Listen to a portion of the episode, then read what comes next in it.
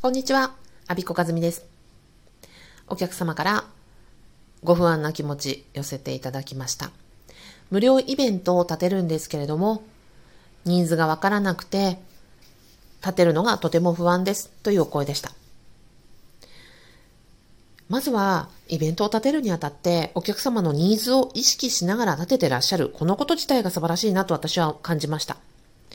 私も副業時代にたくさんのイベントを立てて、まあ、誰も来なかったりとか、大赤字になったりとか、もうたくさん、あの、失敗経験たくさんしましたが、当時、お客様のニーズを考えられていたかというと、全くそうではないなと思って、反省をしたところです。まずは、実は今日、なんでこのメッセージを収録しているかと言いますと、今日の午前中、コーチングプレイス講座無料体験会というイベントを私も実際やってたからなんです。コーチングプレイスの校長と、コーチサポートと私と3人で主催をしまして、来てくださったお客様はお一人様でした。で、このお一人様が来てくださったということに対してどう思ったかというと、3人で、やったーお一人様来てくださったね嬉しいね楽しかったねっていうことで話して終わりました。自営業者が3人集まって、お一人しか集まってくださらなかったというふうにもしかしたらイメージ持たれるのかもしれません。でも逆なんですね。こんな平日の昼間に開催をして、お一人お話をしに来てくださった。そしてもと、とてもモチベーション高い方でいらっしゃったんです。この方と時間を共有できた、お話ができた。しかもこの4人という少人数でじっくりお話をできたっていうことは私たちとしてはとても嬉しいなと思って、大成功だったなって思ってます。なので、えニーズがわからなくて不安っておっしゃる方は、おそらくこんなイメージだと思うんですね。イベントを立てるからには、人数満員御礼にしたい。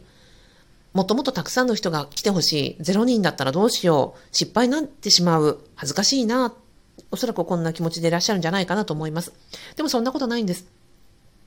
経営者が3人集まっても、3人の集客力をもってしてもお一人でした。ですので、えー、副業や本業がありながらイベントを立てていらっしゃる方が、たとえ0人だったとしても、何の恥ずかしいこともないんです。で、プラスして、0人だったということも、実は続ける意義があります。今日、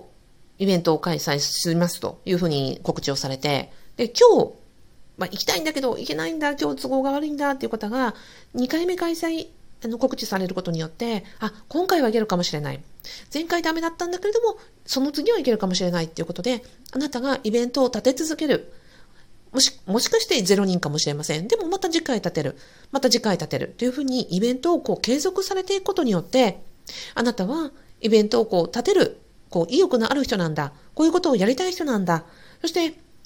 今日は応援できないんだけれども、今回は日程が合わないんだけれども、次回はぜひ参加したい。もしくは、今回のテーマはこれだけれども、実は私としてはあなたからこんな話が聞きたいよ、みたいなご意見が続けることによってどんどん寄せられていきます。それがまさにニーズなんですよね。あなたがイベントを立てるという行動によって、周りの方がリアクションしてくださる。それによってニーズが把握できていきますので、もしニーズをあの把握できなくて、イベント立てるの不安って思われても、もし万が一0人だったとしても、それ失敗じゃないです。そのことをきっかけに、あなたのことを知ってくださり、今後参加したいって思ってくださる方がどんどん増えていきますので、それがあなたの、えー、今後の活動を支えてくださるファンになっていきます。応援しております。以上、イベントを立てるときにニーズがわからなくて不安というお声に